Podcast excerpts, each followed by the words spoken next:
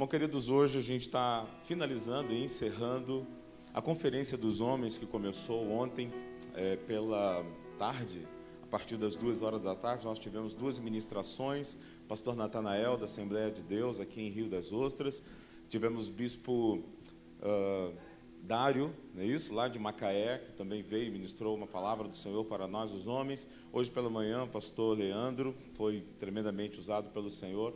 E agora à noite a gente vai estar finalizando essa palavra. Eu quero culminar também esta mensagem com o tema que nós estamos tratando já há algumas semanas, o tema sobre prosperidade.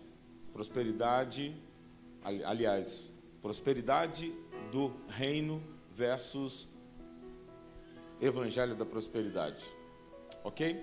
E dessa mensagem, quando foi escolhido o tema para este congresso de homens, encontro de homens, seja forte e seja homem, foi aberto então para os para a família no dia de hoje, no dia de domingo. Para todas as todos nós, familiares, possamos receber essa palavra e desenvolvê-la em nossos corações, de maneira que a gente possa ser encontrado pelo Senhor na área da prosperidade. E eu convido você a entrar neste nível de intimidade aonde o Senhor quer falar comigo, quer falar com você. O livro não podia ser outro, é o livro de Malaquias, e eu quero hoje passar uma rápida corrida sobre o livro de Malaquias, desde o capítulo 1, a gente vai passar pelo 2, passar pelo 3 e passar pelo 4, ou seja, passar por todos os capítulos. Obviamente eu não quero lê-lo todo, mas destacar alguns textos para nós compreendermos o que o Senhor quer ministrar às famílias, seja forte, seja homem, sejam fortes, sejam famílias. Então, em Malaquias, no capítulo 1, versículo 6. O filho honra o pai e o servo respeita o seu senhor. Se eu sou o pai, onde está a minha honra? E se eu sou o senhor, onde está o respeito para comigo? Eu, o Senhor dos Exércitos, pergunto isso a vocês, sacerdotes que desprezam o meu nome. Mas vocês perguntam: como desprezamos o teu nome? Vocês oferecem pão imundo sobre o meu altar e ainda perguntam em que te havemos profanado? Nisto que pens... nisso de pensarem que a mesa do Senhor pode ser desprezada. Quando vocês oferecem em sacrifício um animal cego, será que isso não está errado? E quando trazem um animal coxo ou doente, será que isso não está errado? Ora, experimentem oferecer um animal desses ao seu governador.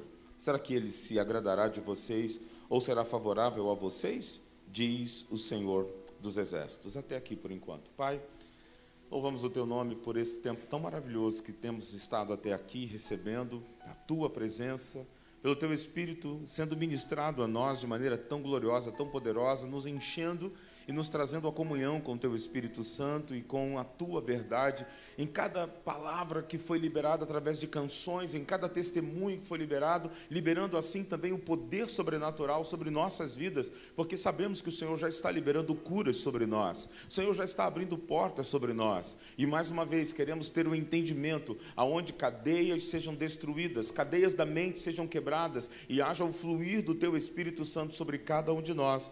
É nossa oração, Senhor flua poderosamente em nosso meio, em nome de Jesus. Amém e amém. O livro de Malaquias, ele é um livro de correção, mas ele também é um livro de promessas. E muitas das coisas que nós precisamos compreender, eu já tenho comentado isso em algumas outras mensagens, aqueles que não ouviram as mensagens anteriores, por favor, procure lá no nosso canal do YouTube, estão todas disponibilizadas. E algo que eu comentei recentemente é de que nós precisamos compreender e ler o Antigo Testamento e perceber o quanto o Antigo Testamento, dentro dessas escrituras, ainda são significativas para nós hoje, que vivemos uma nova aliança. Mas muito mais era significativo para a igreja primitiva. Algo que precisamos entender é que a igreja primitiva, eles não tinham as escrituras como nós as possuímos hoje.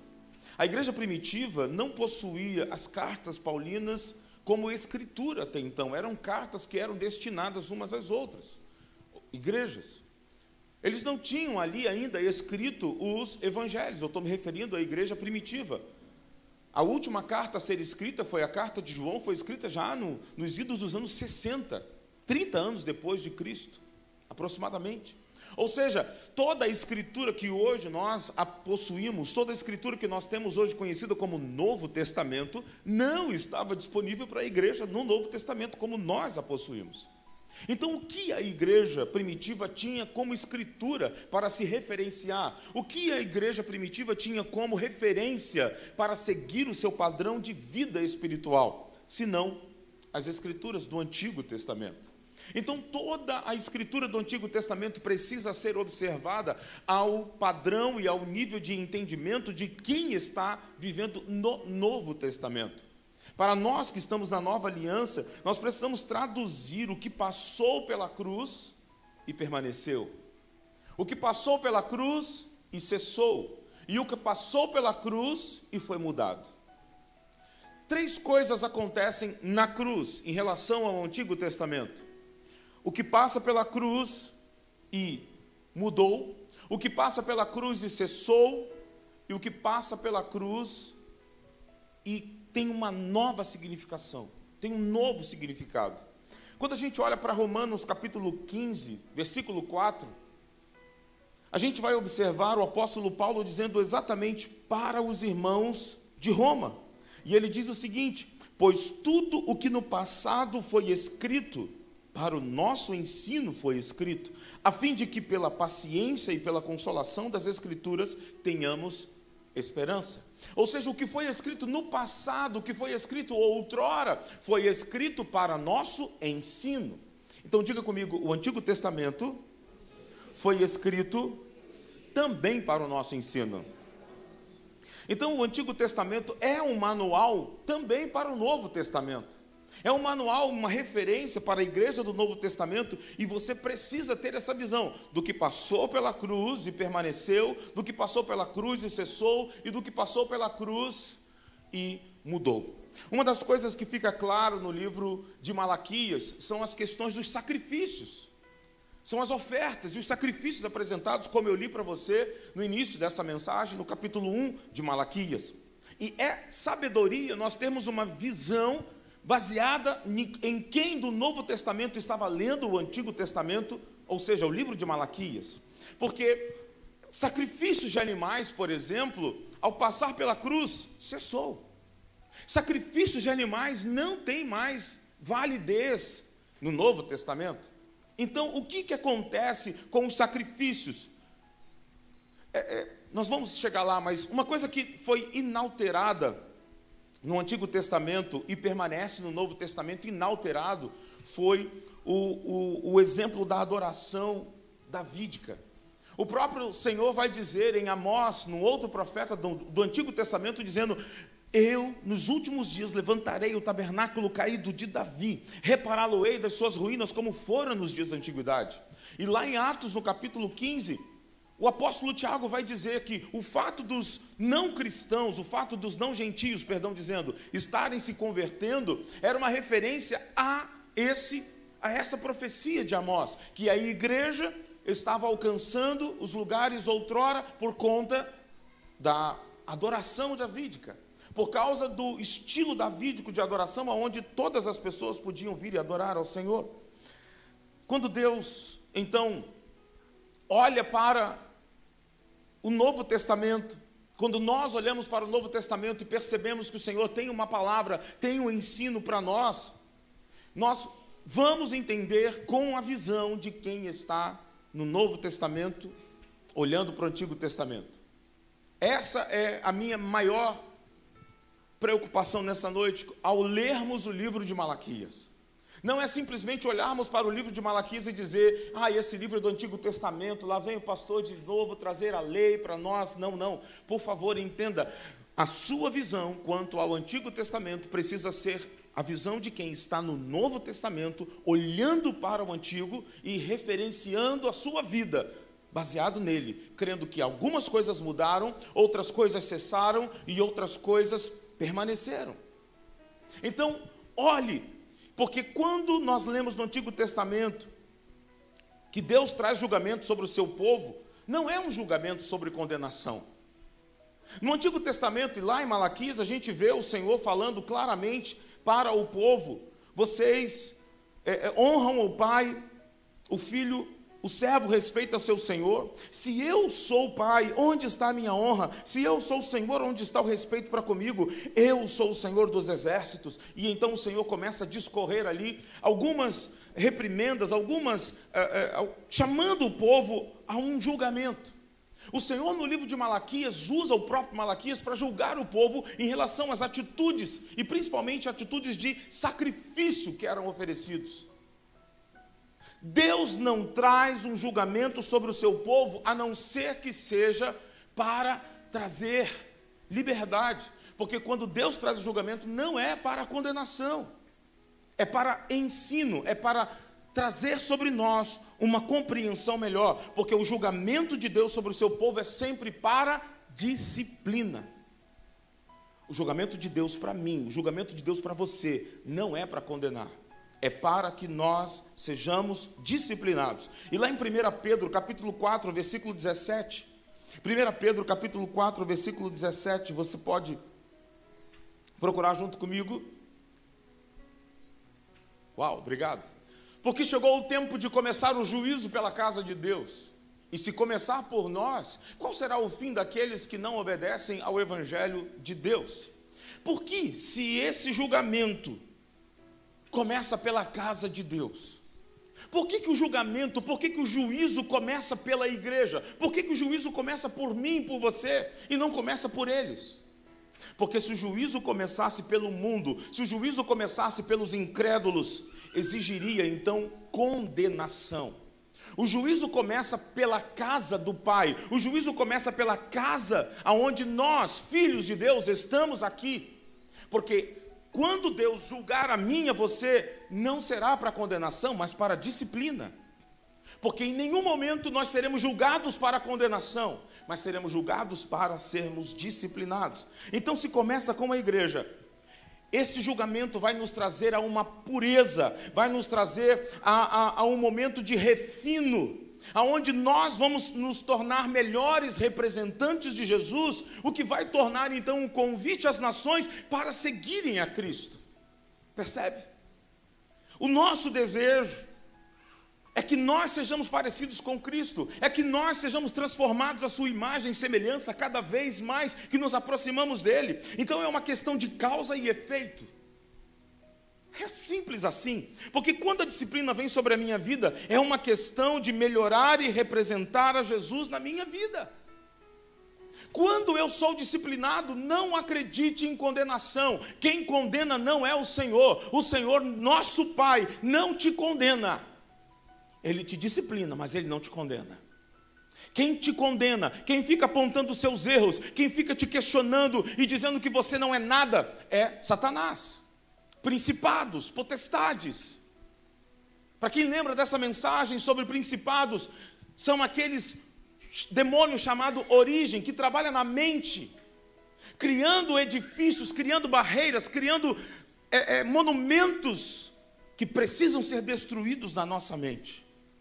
Quando a disciplina vem sobre a sua vida, meu irmão, minha irmã, é uma questão de melhorar e de você se tornar melhor uma representação de Jesus. Recebe isso? Então, essa mensagem que chegou de correção no livro de Malaquias foi para corrigi-los, sabe por quê? Pela complacência em que eles tratavam a oferta. Digamos que você tem 100 ovelhas e o Senhor deixa isso claro no exemplo que a gente leu logo no início. O Senhor diz para eles: pega a ovelha que você tem aí que já está quase morrendo. Pega essa ovelha que já está toda ruim, que está já quase que é, é, você está enterrando, não tem nem condições de você comer. Pega esse animal e entrega esse animal para o teu governador. Vê se você vai conseguir alguma coisa. Vê se você vai conseguir é, é, é chamar a atenção do teu governador. O que, que o Senhor quer dizer com isso, queridos? Deus está dizendo que às vezes o que acontece na igreja é que nós damos o suficiente para aliviar a nossa consciência, mas não o suficiente para transformar as nossas vidas. Às vezes o que acontece na igreja é que nós damos o suficiente para aliviar a nossa consciência. Quando a gente fala de momento de ofertório, quando a gente fala de momento de entrega na igreja, e fique tranquilo, nenhuma dessas mensagens ao final dela tem uma, uma nova oferta na igreja. Nós nunca fizemos isso, nem vamos fazer. Porque eu já vi isso muito acontecer, né? Acho que é a maioria de vocês. Quando se fala de ofertas numa mensagem, quando se fala de dízimo numa mensagem, quando se traz um ensino sobre este assunto, Aí o povo fica logo preocupado, Ih, meu Deus, já vem uma outra oferta no final do culto. Não, não, fique tranquilo. Eu só quero que você receba. O que você tinha que oferecer, você já ofereceu. Agora preste atenção. O que acontece muitas vezes no nosso meio é que nós damos apenas para aliviar a nossa consciência, mas não damos para transformar as nossas vidas. E é isso que precisa mudar em mim e você, porque o sacrifício é para nos posicionar para uma transformação pessoal. Quando nós sacrificamos é para sermos transformados. Quando a gente cantou aqui agora há pouco, me queima, Senhor, me queima. Eu quero ser o teu sacrifício. Queridos, você sabe que lá em Malaquias eles deram por complacência. Lá em Malaquias eles ofertaram, eles ofereceram sacrifícios apenas por complacência, por rotina. Eles perderam a intenção, eles perderam a razão do que eles estavam fazendo, porque eles estavam dando ofertas abaixo do padrão. Então, é isso que nós precisamos trazer para a nossa própria vida. O que nós estamos fazendo ao ofertar ao Senhor? E querido, não é apenas sobre dinheiro, o pastor Giovanni falou isso agora há pouco aqui. Não é apenas sobre dinheiro, mas dinheiro é parte disso que nós damos ao Senhor. É sobre a sua vida, é sobre a sua totalidade, em quem você é, é o teu tempo, são os teus dons, é o teu chamado, é tudo que você tem, é tudo que você é. Tudo em mim é uma oferta ao Senhor, tudo em mim é uma oferta contínua para que Ele seja glorificado. Tudo em você é uma oferta ao Senhor. Tudo em você é uma oferta ao Senhor. Sabe, em Provérbios capítulo 18, versículo 9, tem uma sabedoria bem interessante. E eu queria ler na versão NVT, porque a gente está lendo na NAA, mas na NVT, você consegue colocar para mim? Uau, vocês são rápidos, muito obrigado. Quem é relaxado em seu trabalho causa tanto estrago quanto aquele que destrói. Você pode ler comigo? Vamos lá, todos juntos? Quem é relaxado em seu trabalho causa tanto estrago quanto aquele que destrói. Ou seja, meu irmão, minha irmã, o relaxado está relacionado a quem destrói. O relaxado, o que não faz o trabalho bem feito, está relacionado e correlacionado, parecido com aquele que destrói o trabalho. Imagina três grupos de pessoas: o fiel trabalhador, apaixonado, o relaxado e o opositor. Os dois mais parecidos são esses: o, o relaxado, complacente e o opositor.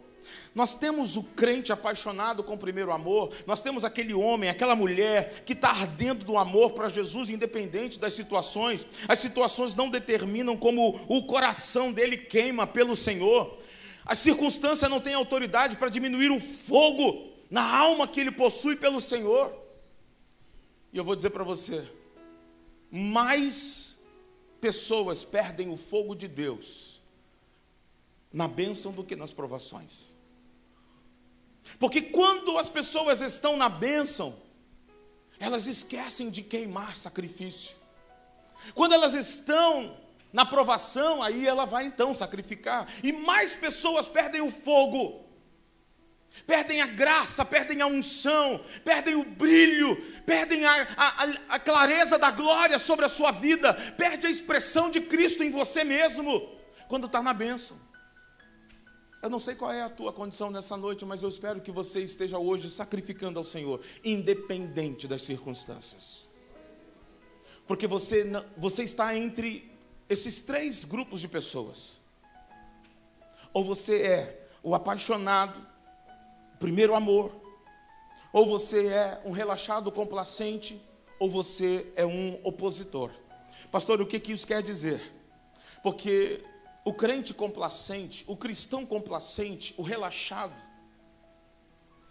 ele, de certa forma, alimenta as pessoas que se opõem ao Evangelho. Como assim, pastor? O que, isso quer dizer? Porque a, a rotina e a disciplina, queridos, a rotina e a disciplina não são coisas negativas na nossa vida.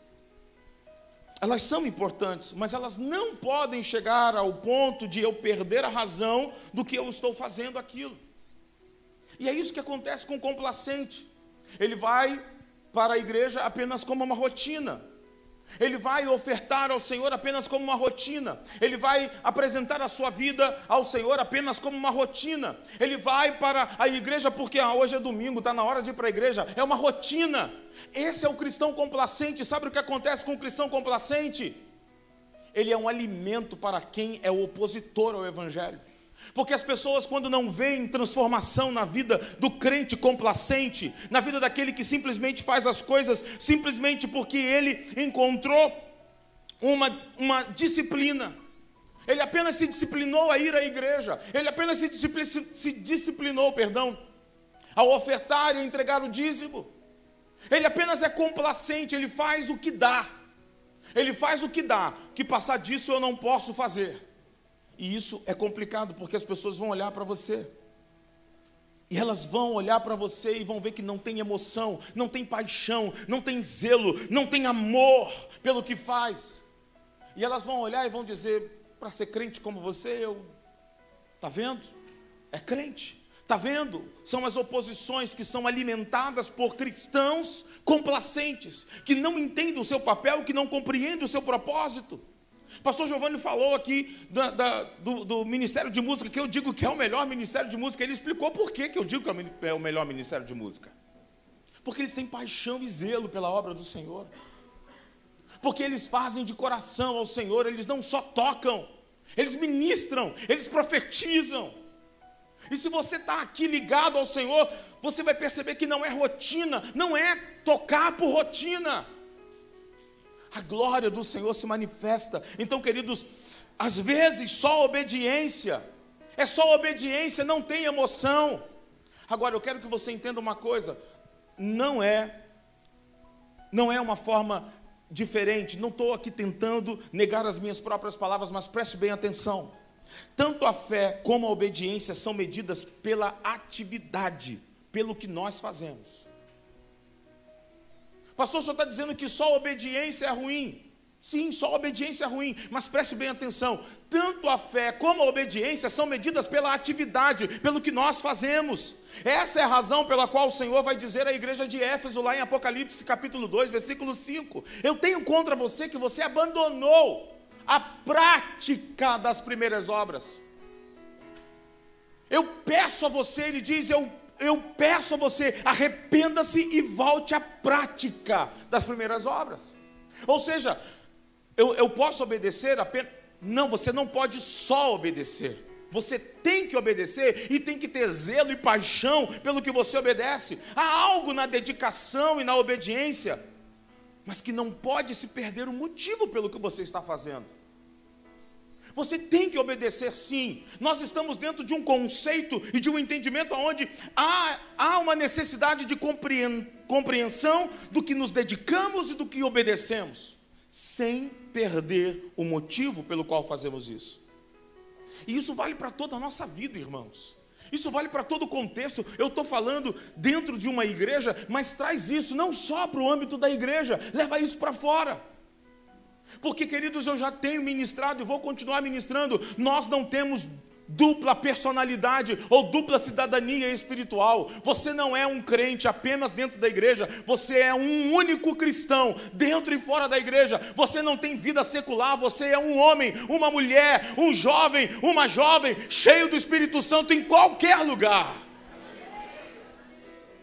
Não tem espaço na tua vida para vida secular. Não tem. Você é, e ponto. Então, nas nossas relações, nas nossas ofertas, você apresenta a sua oferta ao Senhor. Às vezes você sente desejo de comprar uma, um, um alimento para alguém, você sente desejo de abençoar alguém na rua ou em qualquer lugar, se você não fizer isso com a verdadeira intenção, com o verdadeiro motivo de confiar que você está fazendo isso, não é para você, é para o Senhor, é para a glória de Deus. O fogo sempre cai sobre o sacrifício. Diga isso para quem está ao teu lado: o fogo sempre cai sobre o sacrifício.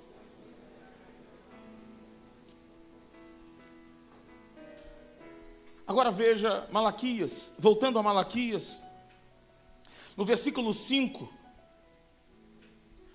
o texto diz: Vocês verão isto com os seus olhos e dirão: O Senhor é grande também fora das fronteiras de Israel. Veja o versículo 11 do, do capítulo 1. Mas desde o nascente do sol até o poente é grande o meu nome entre as nações. Em todos os lugares lhe é queimado incenso e são trazidas ofertas puras, porque, porque grande porque é grande o meu nome entre as nações, diz o Senhor dos Exércitos. Veja o 14. Maldito seja o enganador que, tendo o animal sadio no seu rebanho, promete e oferece ao Senhor um defeituoso. Porque eu sou o grande rei, diz o Senhor dos Exércitos, e o meu nome é terrível entre as nações. Há algo em comum nesses três versículos. Quando nós nos entregamos ao Senhor sem a convicção de que estamos sendo afetados com aquela oferta, o que as nações veem como realidade sobre Jesus. Eu vou repetir: quando nós nos entregamos ao Senhor sem convicção, sem compreender o que de fato nós estamos fazendo com aquela oferta que estamos apresentando, o que as nações vão perceber, o que as nações vão olhar. Perceba que o que há de comum nesses três versículos é que o Senhor diz: Eu sou grande entre as nações, fora dos domínios de Israel. A relação das ofertas tem a ver com o alcançar nações. A relação das entregas tem a ver com alcançar nações. O fato de você, ao, ao, ao, ler o texto de, de Provérbios que nós lemos, de ser alguém complacente, você vai justificar o opositor. Ou seja, isso é qualquer meia tentativa de andar com Jesus, meia tentativa de andar com Jesus, faz mais para minar o conceito da revelação da natureza dele, do que apoiar a, manifestação da natureza dele. Não existe meia verdade, não existe meio cristão, não existe meia igreja. Qualquer meia tentativa de andar com Jesus faz muito mais para minar o conceito da revelação da natureza dele do que apoiar essa revelação da natureza dele. O que é que nós temos feito, irmãos? Viver em um mundo tão abundante de graça, de bondade, de, de bênçãos do Senhor e passar despercebido por isso, faz de você alguém que não está sendo alguém que queima perante o Senhor. Sabe, eu, eu, eu quando vou ao mercado, e às vezes alguém diz, poxa, está caro. Eu digo, graças a Deus, nós temos para comprar. Graças a Deus, nós temos ainda o que comprar e como comprar.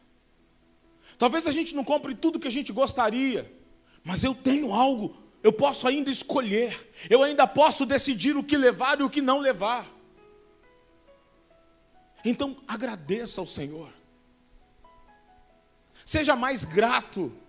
Queime mais perante o Senhor nos teus sacrifícios. Se ir ao, ao mercado é um sacrifício para você, porque lá você vai pegar o seu dinheiro suado daquele mês e você vai queimar. Você entende? Você vai queimar. O que é que você está queimando? Você está queimando e reclamando, dizendo: Ah, está caro demais, está horrível isso aqui, eu podia ter comprado tanto. Não agradeça, Senhor, muito obrigado, porque hoje eu trouxe o suficiente. Queime. Queime para o Senhor. Queime para trazer a revelação e a natureza dEle, manifestando através da sua vida. Inspire alguém a queimar. Porque quando você queima, Alguém do teu lado que está seco, que está desejoso, que está ali todo ressequido, também vai ser queimado quando você começar a queimar. Dá um salto para o capítulo 3 de Malaquias, no versículo 12. E veja o que, que o Senhor diz.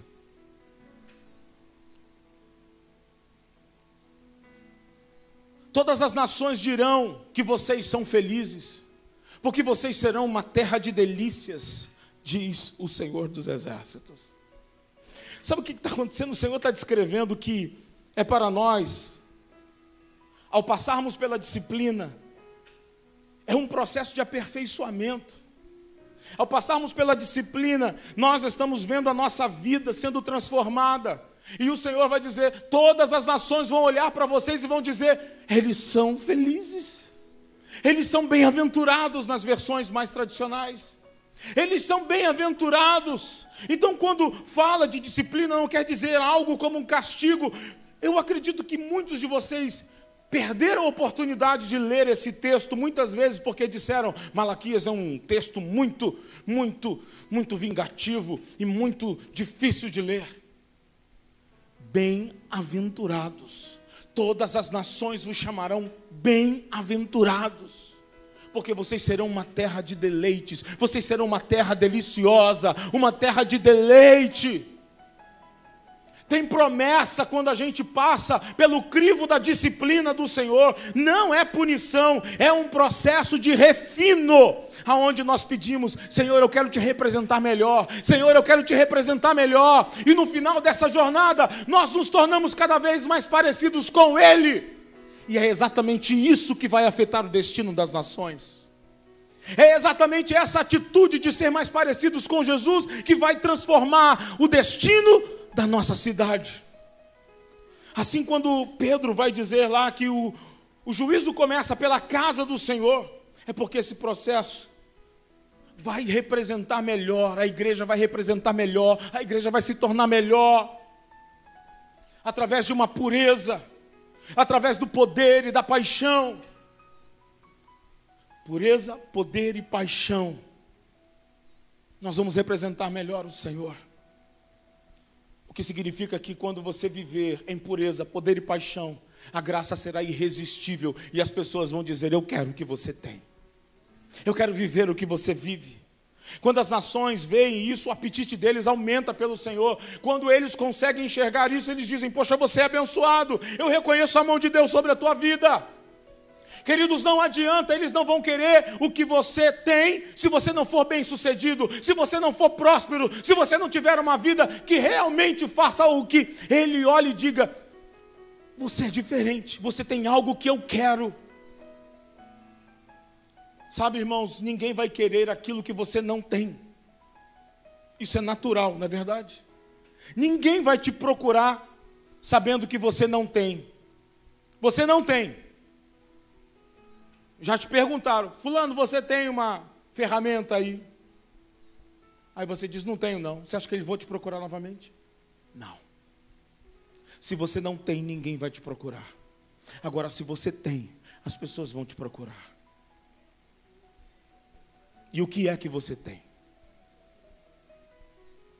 O que é que está afetando o destino da nossa cidade? O que é que está afetando o destino desta cidade? no capítulo 3, versículo 16, o Senhor vai dizer: Então os que temiam o Senhor falavam uns aos outros.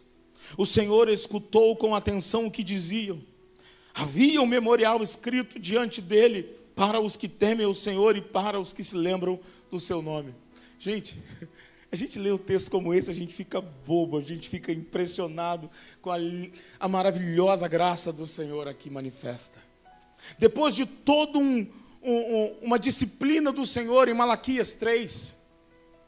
Aí vem o versículo 12, o Senhor fala: olha, depois que eles passarem por essa disciplina e entenderem o que é dízimo, entenderem o que é oferta, todas as nações vão dizer que vocês são bem-aventurados. Aí ele vai dizer, lá embaixo no versículo 16: então os que temiam ao Senhor falavam uns aos outros, o Senhor escutou com atenção o que diziam, e havia um memorial.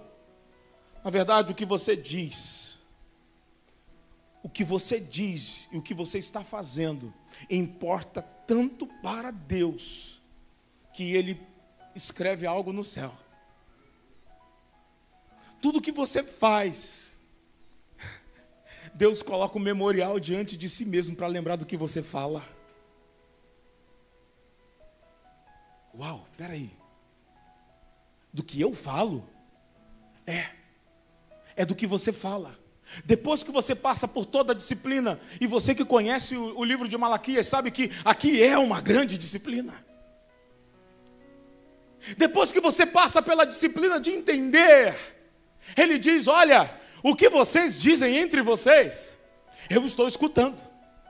E eu, para eu não me esquecer, ah, como é que é? Deus se esquece, gente, do que você fala? Não, não, não é, Deus não está, não quer dizer aqui que Deus está esquecendo de alguma coisa. Ele só quer levantar um memorial, você já viu? Aqueles cartazes ou aquelas moções que ficam na, nas, nas paredes dos escritórios, dos empresários. Já viu aquelas moções? É o que Deus tem. Deus tem um livro diante dele, como, como moções, como lembrança do que você fala, do que você fala, do que você fala. Então diga para quem está ao teu lado, o que você fala, Deus escreveu.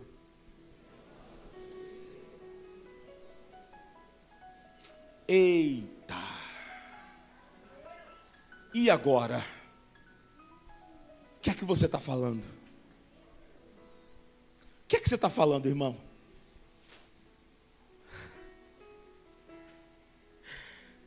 Sabe o que é interessante? Lá no capítulo 2, no versículo 13 e 14. A outra coisa que vocês fazem. Vocês cobrem de lágrimas o altar do Senhor com choro e gemidos, porque ele já não olha para as ofertas e nem aceita com prazer. E vocês perguntam por quê? Porque o Senhor foi testemunha da aliança entre você e a mulher da sua mocidade, a quem você foi infiel, sendo ela a sua companheira e a mulher da sua aliança. Como assim? O que é isso? O que o Senhor quer dizer com isso? Você vem a mim com ofertas, com lágrimas, seus olhos aí lacrimejando, vocês me entregam um sacrifício de rotina, mas você trata mal a sua esposa.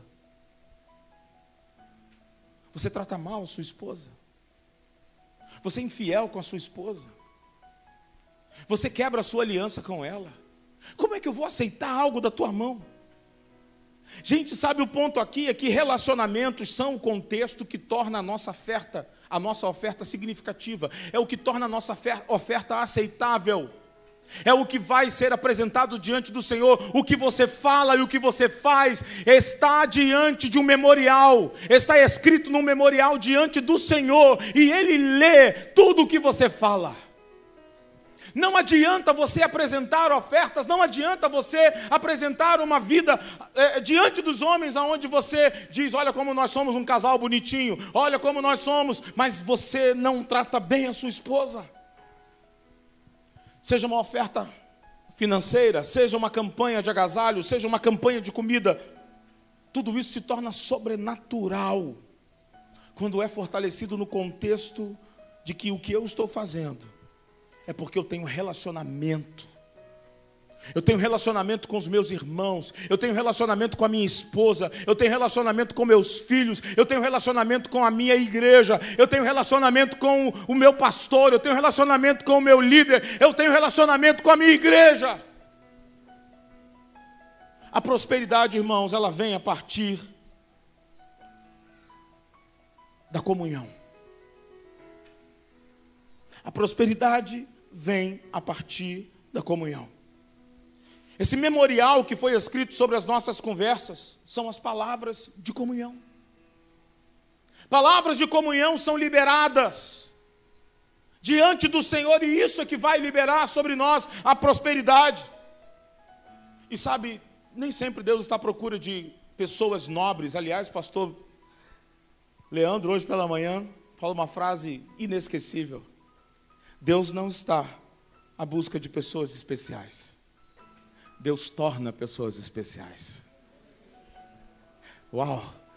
Foi poderosa essa mensagem hoje de manhã. Deus não está buscando pessoas especiais, irmãos.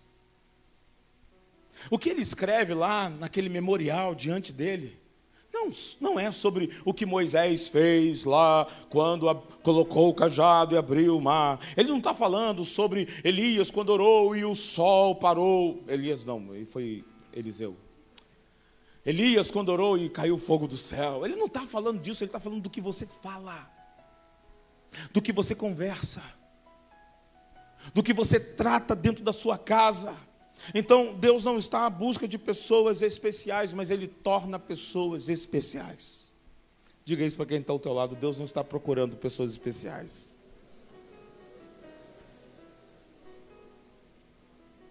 Ele torna pessoas especiais. Então, cadê os especiais nessa noite? Aplauda ao Senhor por essa palavra maravilhosa.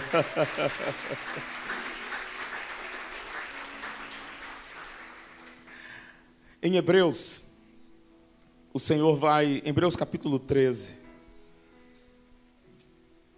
o Senhor vai mostrar que existem três sacrifícios que são mencionados. Versículo 15 do capítulo 13. Por meio de Jesus, pois, ofereçamos a Deus sempre sacrifícios de louvor, que é o fruto de lábios que confessam o seu nome.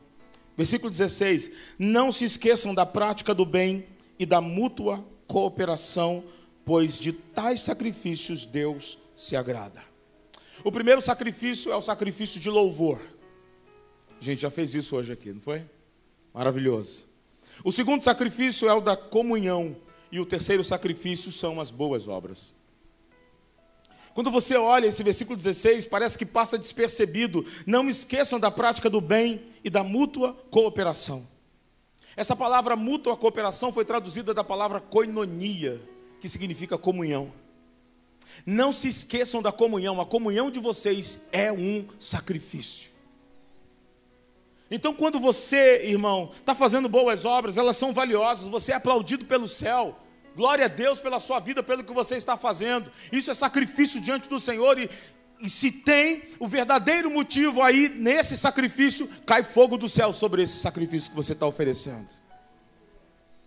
Sacrifício de louvor, Deus manda fogo, como nós vimos hoje aqui. E aí tem o sacrifício da comunhão. Deus também manda, manda fogo no sacrifício da comunhão. Nós temos que avançar nessas áreas das boas obras, queridos, até que isso nos custe, até que a gente diga assim: Isso está me custando, Senhor. Mas talvez a gente passe despercebido em relação ao sacrifício da comunhão, porque a gente não paga o preço para ter comunhão. A comunhão mais pura é quando algo me custa. Sabe, pode significar não ir embora assim que o culto acaba pode significar ficar mais cinco minutos só para me conectar com mais um irmão que eu não conheço. Pode significar ficar no culto, após o culto terminar, e eu falar assim: Poxa, será que eu vou conhecer uma nova pessoa hoje? Será que eu vou receber uma palavra de Deus hoje? Nós estamos incentivando a igreja a ser profética, a todos profetizarem, a todos terem a oportunidade de começarem a liberar palavras uns para os outros. Então, meu irmão, pode significar que no dia mais ocupado da tua semana, alguém não sai da tua mente, alguém não sai da tua mente, você fica, meu Deus, eu não consigo parar de pensar nessa pessoa, Senhor, eu não consigo parar de pensar nessa pessoa. E você dá um tempinho, pega o telefone, liga, fala, oi fulano, tudo bem? Não sei porquê, mas eu estou pensando em você. Isso é sacrifício de comunhão, irmãos. E tem fogo do céu que cai sobre o sacrifício de comunhão. Pessoas precisam desse sacrifício, nós precisamos desse sacrifício. Esse é o ponto lá em Malaquias, irmãos. Ele não diz que tipo de conversa gloriosa, mas ele fala de uma conversa, de um tempo onde eles gastam um com o outro. Volta, por favor, lá em Malaquias 3,16. Olha que lindo. Então os que temiam o Senhor falavam uns aos outros. Falavam o que, irmãos? Só conversavam. E o Senhor escutou com atenção o que diziam. Meu irmão, você só precisa sacrificar um tempo com o teu irmão, com a tua irmã. É por isso que a gente criou as, as COs, as casas oceânicas, para que a gente possa ter comunhão, porque na casa oceânica há sacrifício de comunhão. Mas você pode fazer isso aqui na igreja também. Você não conhece todo mundo? Olha para o teu lado aí, vê se você conhece. Você conhece? Você conhece? Não conhece? Ah, então está perdendo a oportunidade de dizer o seu nome. Fala seu nome aí. Se apresenta. Se apresenta. Nesse momento, Deus está escrevendo um memorial enquanto você está aí perguntando o nome. Uau!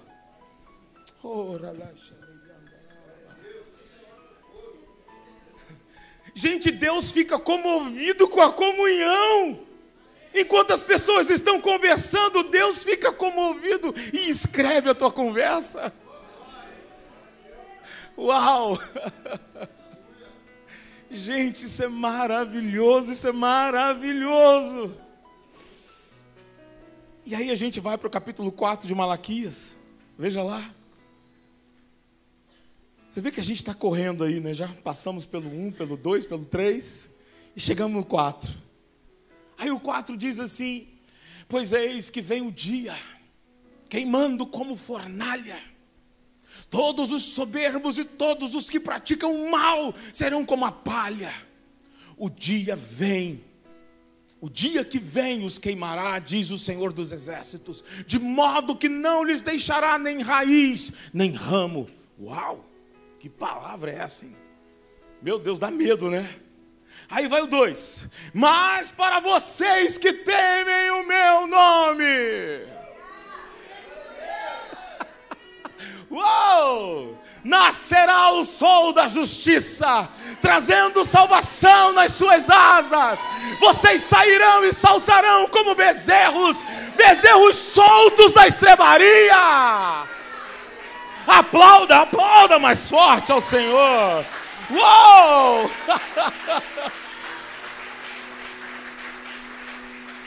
Uau! Gente!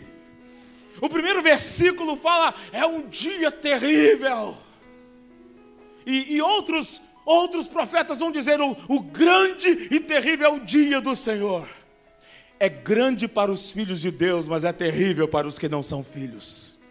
Mas volte a enxergar Malaquias com a visão de quem está no Novo Testamento. Não existe mais condenação, porque o julgamento começa pela casa, para que nós sejamos disciplinados e eles também tenham salvação.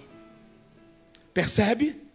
Aquele grande e terrível dia, o terrível dia para eles pode se tornar grande. Como é que isso vai acontecer, queridos? Como é que isso vai acontecer? Geralmente é um é severidade, é um grande dia de severidade. Mas não veja essa severidade de forma negativa, que traz os momentos de maior severidade são os momentos que trazem a maior oportunidade de romper. Sabe, a intensidade de uma mudança de estação como a que nós estamos agora, a intensidade de uma mudança de estação como as que nós estamos agora, dentro dessa intensidade de mudança de estação, as recompensas em permanecer são maiores, e o custo de ignorar é maior ainda. Se você ignora o que Deus está fazendo nessa estação, irmãos, se você simplesmente fecha os teus ouvidos e diz: "Ah, foi só mais uma boa palavra", o custo é maior. Existe algo que Deus está fazendo em mim, em você. Existe algo que Deus está liberando sobre a sua igreja nesta hora. Mudanças de estações estão acontecendo e essa intensidade deve nos levar à comunhão, não à independência, porque é o que acontece quando as pessoas estão no período de provação, no período de, de maior tribulação. Elas se afastam e querem viver solitárias, sozinhas. Elas querem abandonar e dizer: ninguém me ama, ninguém me quer, eu estou sozinho e me abandonaram. Por favor, clame, peça ajuda, se mostre, se lance, apareça. Nós somos família, nós somos comunhão, e existe sacrifício na comunhão. Não fuja dessa estação, não fuja, não diga, ah, eu tô, eu tô vendo as coisas mudando, eu tô vendo as coisas diferentes, eu vou embora porque eu não entendi nada. Por favor, não vá embora. Se você não está entendendo, peça ajuda e diga: me ajuda a entender isso, me ajuda a compreender isso. Nós não podemos ignorar o que Deus está fazendo, irmãos. Permaneça porque as bênçãos são maiores para quem permanece. Você vai conseguir romper. Romper é um tempo de rompimento, de paradigmas, de dificuldades, de pecados outrora que viviam nos atrapalhando na caminhada.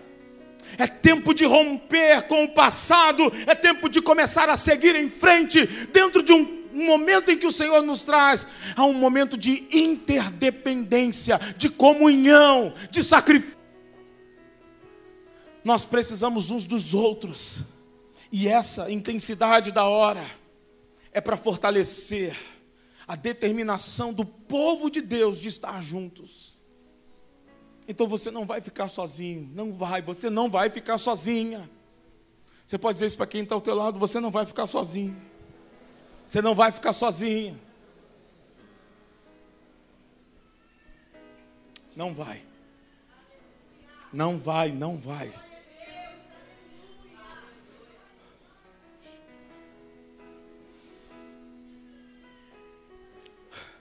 Sabe, às vezes a gente fala de, de reuniões corporativas, reuniões, assembleias como essa. Mas a questão é estarmos juntos, apenas o fato de estarmos juntos.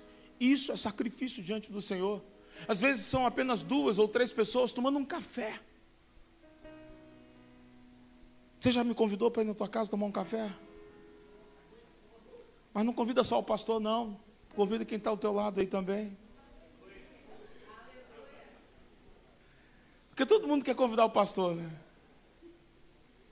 Todo mundo quer convidar o pastor, nada de errado, pode me convidar, eu quero ir na sua casa. Mas todo mundo quer convidar só o pastor. Pastor Giovanni te convida também? Opa, tem, olha, tá vendo? Tem que convidar o pastor Giovanni, gente. Tem que convidar o pastor, pastor Leandro. Pode convidar você também para tomar um café?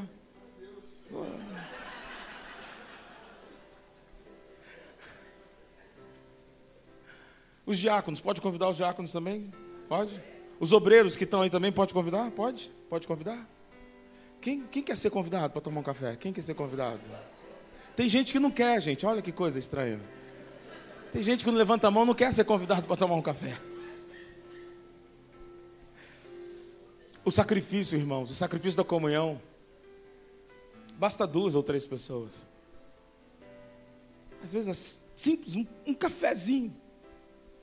É na comunhão que a saúde acontece. É na comunhão, como diz o Salmo 133.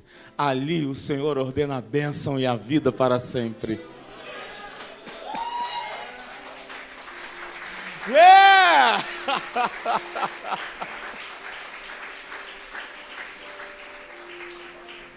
Aleluia.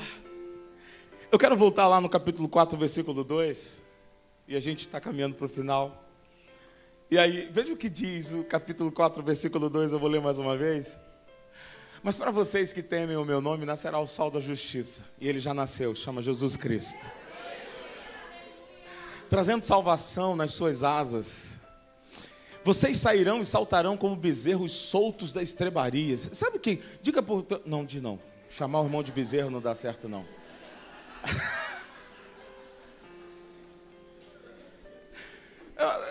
Bom, é, é uma terminologia bíblica, né? mas chamar o irmão de bezerro de repente vai, não vai ficar muito bom. E para quem está do lado de uma irmã, de um irmão, não, não vai ficar bem, não. Então, vamos ficar só com a Bíblia, então. Só com a Bíblia. Só ler, só ler. Vocês sairão e saltarão como bezerros soltos da estrebaria. Gente, sabe o que é essa linguagem aí? Sabe o que, que o Senhor está dizendo para a gente? Vocês vão prosperar. Gente, o bezerro que fica na estrebaria é um bezerro que tem que se alimentar, certo? Ele tem que se alimentar, tem que se alimentar. Para tomar corpo, tomar força. Aí quando ele é solto, irmão, ele cresce. Sabe, tem muita gente que está presa. Você está preso, está solitário, está sozinho na estrebaria. Você está ali solitário, solitária. O Senhor está querendo te soltar. O Senhor está querendo te prosperar. Uau, uau, uau, uau. Isso é marca da bênção, irmão. Crescer é sinal de abundância. Ou seja, há uma finalidade na redenção. Há uma finalidade, há uma finalidade de redenção nas disciplinas do Senhor para a sua igreja. Há uma finalidade de trazer bênçãos que estão disponíveis para nós nesse tempo difícil, aonde todas as bênçãos estão disponíveis para sermos mais parecidos com Ele. Você pode se tornar mais parecido com Ele, mudar a história da sua família, mudar a história do seu bairro, mudar a história da sua casa. E mais uma vez, queridos, nós precisamos enxergar o Antigo Testamento com a visão de quem está no Novo Testamento. E veja o versículo 3. Olha o versículo 3 do capítulo 4 de Malaquias. Vocês pisarão os ímpios, pois eles se farão cinza debaixo das plantas dos pés de vocês. Naquele dia que preparei, diz o Senhor dos Exércitos. Uau! Mais uma palavra difícil, né? Mas vamos olhar com os olhos de quem está no Novo Testamento, o que, que eles entenderam. Paulo interpretou essa palavra e disse: Nós não lutamos contra carne e sangue, nós lutamos contra principados e potestades. Então, quando você lê isso, vocês pisarão os ímpios, você vai entender: vocês pisarão principados e potestades pois eles se farão cinzas debaixo da planta dos pés de vocês. Principados e potestades já caíram diante de você. Não tem acusação que seja factível, não tem acusação que seja fiel diante de você, porque mais fiel, mais poderoso é aquele que disse: Eu te dou liberdade, nenhuma condenação há para você que está em Cristo Jesus. Aleluia! Essa, essa realidade que a gente está vivendo hoje, não é olhar para o irmão, para o vizinho, o cachorro do vizinho. Não, coitado do cachorro. Ora, irmão, ora. O cachorro também pode receber oração, viu? Expulsa porque tem algum demônio que queira entrar lá. E... Expulsa o demônio do cachorro, irmão. Tem gente que tem problema, não tem? Com, com. Calma aí, viu, gente? Galo também, né? Oh, Jesus. Casa do pastor Giovanni. Pastor Giovanni. Ora por aqueles galos lá, viu? Mas não é dele, não, gente, é dos vizinhos. Os galos cantam o dia e a noite. Eles não têm hora para cantar. Tem um monte de galo lá na frente da casa dele, lá que os galos cantam dia e noite. Qualquer hora. Eles só querem cantar. a gente liga para o pastor Giovanni ou para a Elaine, a gente está falando com eles e o galo lá no fundo. Gente, que coisa terrível. Vamos orar pelo, pelos galos.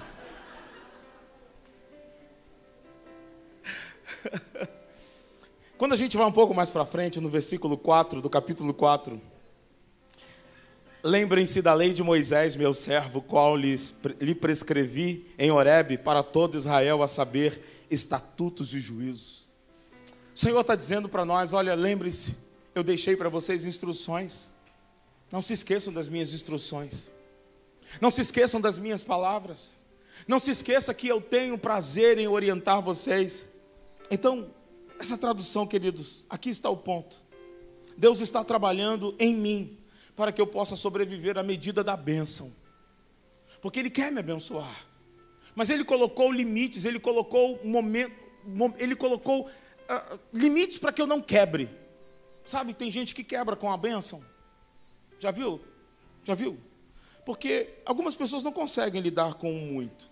Quanto é muito para você? Quanto é muito? Vamos falar de dinheiro. Quanto é muito para você? Não existe um valor. Muito é quando o valor substitui a confiança. Isso é muito.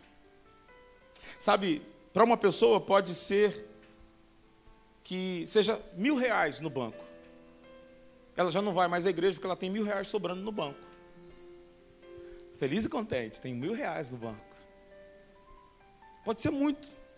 E a pessoa deixa de orar, deixa de ter uma vida de oração, porque ela não está mais em crise. Ah, agora tem dinheiro sobrando. Isso pode ser muito para ela. E é uma medida de bênção que quebra você. Só porque você tem mil reais no banco. Ela te quebrou. E sabe, a gente impede muitas vezes as bênçãos virem sobre nós em abundância, porque nós somos mesquinhos. Nós pensamos em nós. Para outro pode ser 10 mil. Pode ter 10 mil lá no, no banco e falar: Uhul, tem 10 mil, cara, que bênção. Pode ser isso que quebra alguém, 10 mil. Pode ser 100 mil que quebra alguém. E essa pessoa deixa de ter comunhão com a igreja, deixa de ter comunhão, ter comunhão com os irmãos, deixa de ter comunhão com a própria família, porque está com 100 mil no banco. Outros podem ser um milhão, outros podem ser 10 milhões. Eu comecei a orar, irmãos, para o Senhor começar a quebrar os limites da pobreza na nossa história. Para o Senhor começar a quebrar os limites de riqueza na nossa história. Porque nós vamos ter que aprender a sobreviver numa medida de bênção, sem que ela nos quebre. Então o Senhor quer te libertar, o Senhor quer fazer você como um bezerro solto. Ele quer fazer você saltar, ele quer fazer você pular. Não é a questão aqui não é a quantidade, a questão aqui é o coração, é quanto de confiança e submissão ao senhorio de Jesus você tem. Tem gente que pode ter aí um coração tão fechado que não consegue dar o dízimo de 10 reais. Mas tem gente que consegue dar dízimo de 10 mil reais. Tem gente que consegue dar dízimo de 20 mil reais. E sabe, para essas pessoas o Senhor dá cada vez mais, porque ela não tem uma medida de bênção que quebre. Você quer, quer prosperar, irmãos? Então não tenha limite, não tenha uma medida de bênção que te quebre. Permita ao Senhor fazer fluir na sua vida muito, muito, muito mais. E para finalizar, o versículo 5 e versículo 6. Eis que lhes enviarei o profeta Elias antes que venha o grande e terrível dia do Senhor. Ele converterá o coração dos pais aos filhos e o coração dos filhos aos seus pais, para que eu não venha e castigue a terra com maldição. Essas coisas foram descritas em Malaquias 4. Algumas delas já aconteceram, como o sol da justiça, já veio, que é Jesus. Elias também no poder de Elias, Jesus falou que João Batista era aquele Elias que estava para vir. Ou seja, João Batista veio no poder de Elias. E João Batista representa o, o movimento profético liberado para o Novo Testamento. Porque ele foi o último profeta do Antigo Testamento, e a partir dele, então, o, o movimento profético foi liberado para todos nós. O que, que isso quer dizer? Que dentro desse contexto do capítulo 4 de Malaquias, Há algumas coisas que ainda não foram realizadas. A primeira delas é que você deve crescer como um bezerro. Eu quero que você cresça como um bezerro. Eu quero que você prospere como um bezerro. Segundo, pisar principados e potestades, os poderes das trevas. Você precisa quebrar esses principados e potestades que estão aí na tua mente. E o resultado final do ministério profético, que começa em João Batista, é a mudança do coração dos pais aos filhos e o coração dos filhos aos pais. O ponto aqui é que o verdadeiro ministério no Novo Testamento trata da reconciliação de relacionamentos e restauração de famílias. Todas as coisas que poderiam ser escritas no livro, nesse livro, como orientação e disciplina poderiam ser escritas, mas foram deixados de lado, porque esse livro ele fala sobre o marido na maneira que ele cuida da sua esposa. Esse livro ele fala do crente que conversa com outro crente e tem relacionamento que se torna um sacrifício agradável ao Senhor.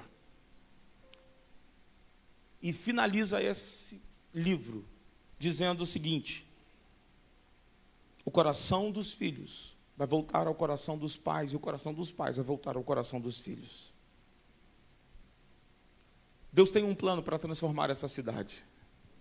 E o plano são lares transformados, famílias transformadas. Deus tem um propósito para esta cidade. Deus tem um propósito para você. O Senhor quer restaurar as famílias, transformá-las em famílias saudáveis. Eu quero que você fique de pé nesse momento. E se você está em família nessa hora, essa palavra é para a família. Estamos no momento de refino, de refinamento, e no momento em que nos vamos tornar mais purificados para que a bênção não nos machuque, mas que a bênção nos fortaleça. Eu quero viver isso, irmãos, eu quero que você viva isso. Em nome de Jesus Cristo, feche os seus olhos por um momento, por favor. Sabe, às vezes quando a gente olha para trás, e eu acho que isso deve acontecer com você, não só comigo. Quando a gente olha para trás, a gente pensa que na minha vida pessoal, por exemplo, algumas coisas já deveriam ter acontecido, mas não aconteceram. Eu faço 50 anos este ano e eu olho para algumas coisas que eu, deve, que eu queria que tivesse acontecido na minha vida e não aconteceram. Mas eu olho hoje para a minha história, eu olho hoje para a minha vida, para a minha consciência e eu digo, graças a Deus que não aconteceram naquela época. Porque talvez eu não estava preparado para isso. Talvez o Senhor poupou você de ser quebrado por causa de uma bênção que Ele teria liberado sobre você alguns anos atrás. E agora o Senhor está te trazendo para mais perto, Ele está te trazendo para que você não seja mais quebrado, para que você não seja machucado. Mas Ele quer fortalecer você e sua família para que vocês prosperem, para que vocês sejam uma bênção não só para si mesmos, mas sejam bênçãos para outros irmãos, sejam bênçãos para esta cidade, possam ser um, um sinal de transformação desta cidade. O Senhor quer que a bênção não te machuque, Ele quer que a bênção te fortaleça. Comece a sacrificar diante do Senhor nessa noite. Não saia daqui correndo. O culto pode terminar até 10 horas da noite, irmãos. Tem gente que está perdendo a vida uma hora da manhã e vai trabalhar cinco horas da manhã. Você está ganhando a vida aqui na nossa comunhão. Existe bênção liberada sobre essa comunhão. Quando a gente fala de cantina lá, na, lá em cima, é, é apenas um pretexto para você ir lá. É apenas um pretexto para você encontrar um momento para conversar. Quando a gente fala de ter uma livraria e uma cafeteria lá em cima, é apenas um pretexto para você ficar um pouquinho mais com a gente, porque tem bênção na nossa conversa. Há um memorial que está sendo escrito diante daquilo que nós falamos. Então o Senhor quer que a nossa bênção não nos machuque, Ele quer que a nossa bênção nos fortaleça. Oh Deus. Eu espero que aquilo que não foi respondido em anos passados sejam liberados sobre a tua vida com juros. Se é que existe juros, mas eu, eu libero juros sobre a tua vida. Daquilo que não foi liberado anos atrás, seja liberado sobre você, seja liberado sobre a sua casa, seja liberado sobre tua empresa, sobre os teus negócios. Sim, nós liberamos em nome de Jesus Cristo um foco refinado, um foco restaurado, aonde você tem agora gratidão e gratidão por aquilo que ele está fazendo agora e não por aquilo que ele deixou de fazer. Seja grato agora, seja feliz agora. Aleluia. Ele está refinando a tua vida. Ele está te purificando, porque bênçãos estão para vir sobre você. E se você quer bênçãos, levante suas mãos. Senhor, eu libero essa unção de rompimento. Eu libero esta unção aonde nós somos fortes, somos família, e nós temos autoridade para vencer principados e potestades, porque estamos caminhando com o Senhor e debaixo das tuas asas. Nós sairemos e saltaremos como bezerros. Senhor, nós liberamos a palavra de prosperidade sobre a tua igreja, sobre as famílias aqui representadas. Nós liberamos palavra de cura na conversa entre eles. Senhor, a tua palavra diz: aonde estiver dois ou três, aí eu estou no meio deles, e é aí nessa comunhão que o Senhor libera bênçãos, promessas. Sejam liberadas sobre os seus filhos, Senhor, sejam liberadas sobre os seus filhos. Eu oro não apenas pelos que estão aqui presentes, mas pelos que estão na internet. Senhor, alcança estas famílias, Senhor.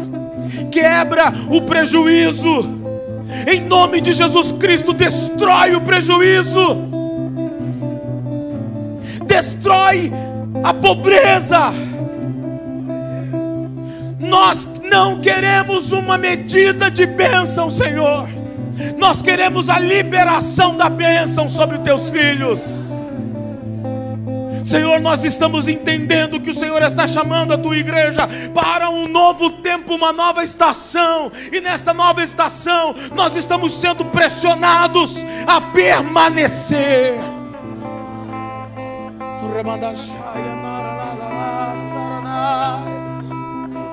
Oramos para que haja uma unção poderosa, para que possamos entender e priorizar a vida e valorizar a vida das pessoas valorizar a vida dos membros da nossa família, valorizar a vida dos nossos filhos, valorizar a vida das nossas esposas, valorizar a vida dos maridos, valorizar a vida dos vizinhos, liberar bênçãos, liberar bênçãos sem medida.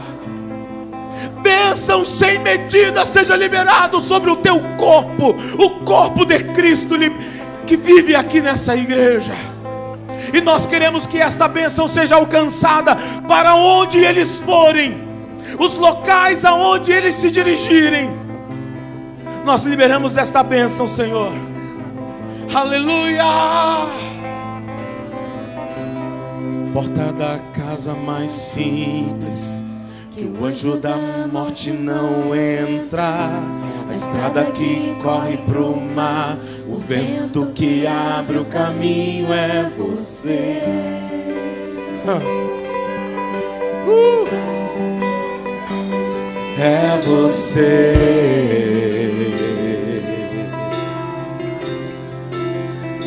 Presta atenção na nuvem. A nuvem que aponta o destino a mesma que cobre o passado sacia a fome, a rocha que mata minha sede é você. Ah. É, é você.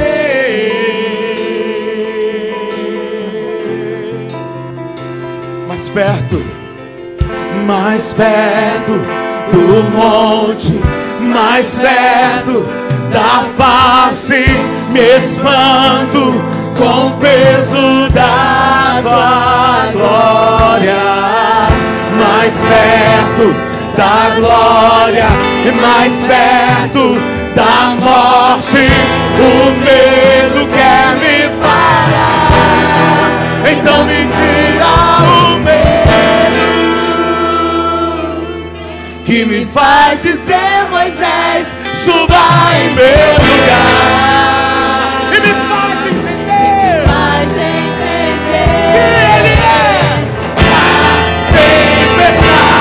você, chuva forte é você, vento forte é você, e o que me faz tremer as pernas,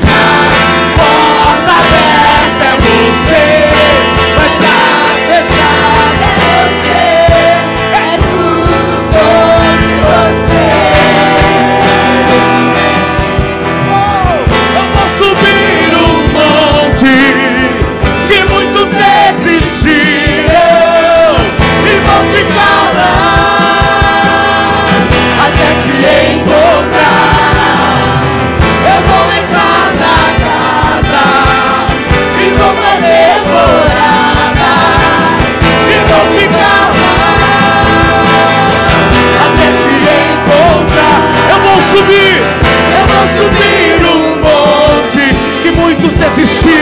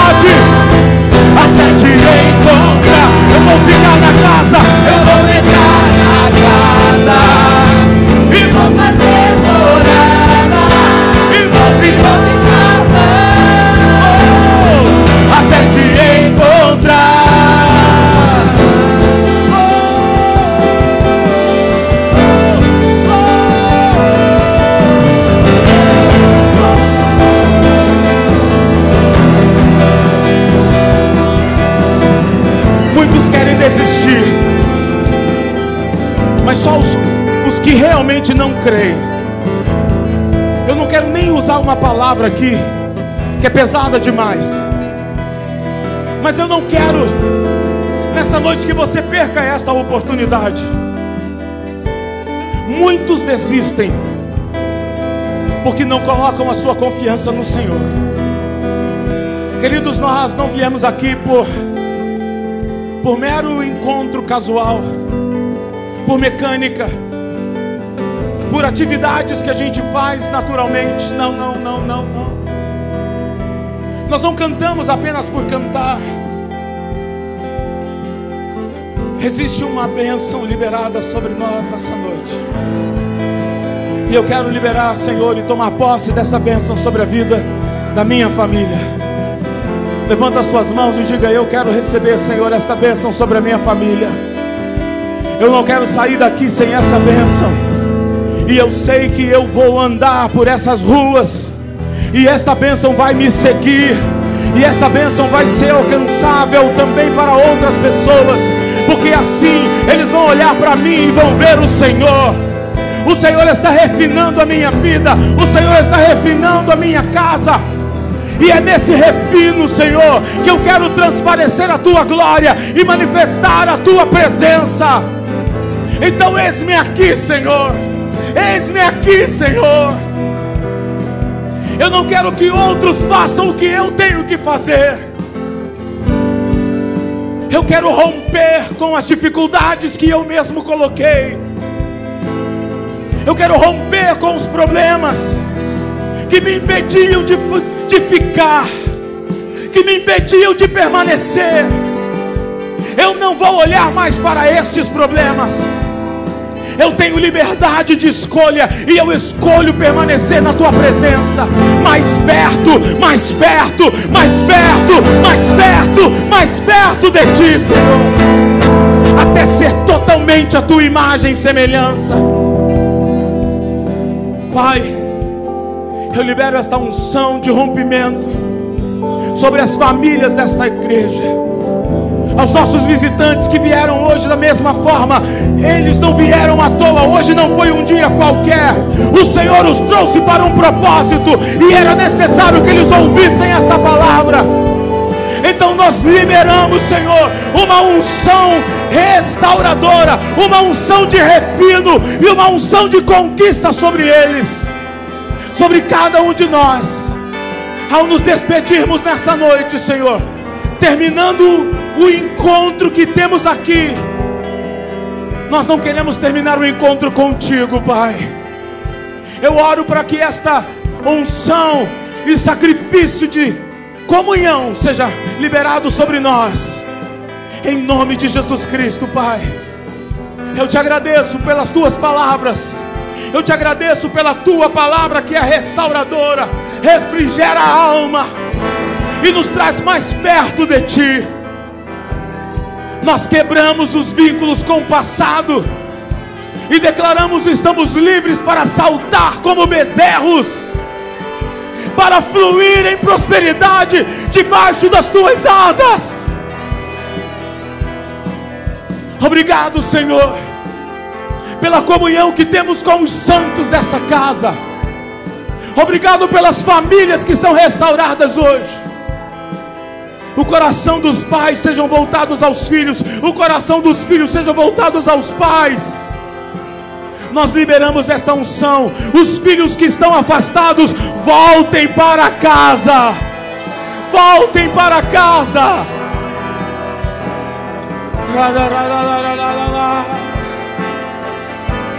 Maridos afastados, maridos que tinham abandonado a sua casa vai voltar em nome de Jesus. Nós levantamos aqui, Senhor, uma unção de restauração de famílias. Todo divórcio que estava planejado hoje cai por terra em nome de Jesus. Há uma restauração acontecendo sobre as famílias. E nós vamos viver essa restauração. E cada um vai sair daqui convicto do que o Senhor começou a fazer e vai terminar na vida deles. Obrigado, Senhor. Te damos toda honra, toda glória e todo louvor, pois, teu é o reino, o poder e a glória para sempre. E todos que creem recebem, digam amém. Dê o teu melhor aplauso ao Senhor nessa noite. Oh, aleluia. O Senhor já te abençoou. Ele já tem as suas mãos sobre você, e você vai sair daqui declarando a bênção do Senhor sobre a vida de outras pessoas, em nome de Jesus. Uma boa noite e dê um sacrifício de comunhão, em nome de Jesus. Amém. Mais perto, mais perto do monte, mais perto da face espanto com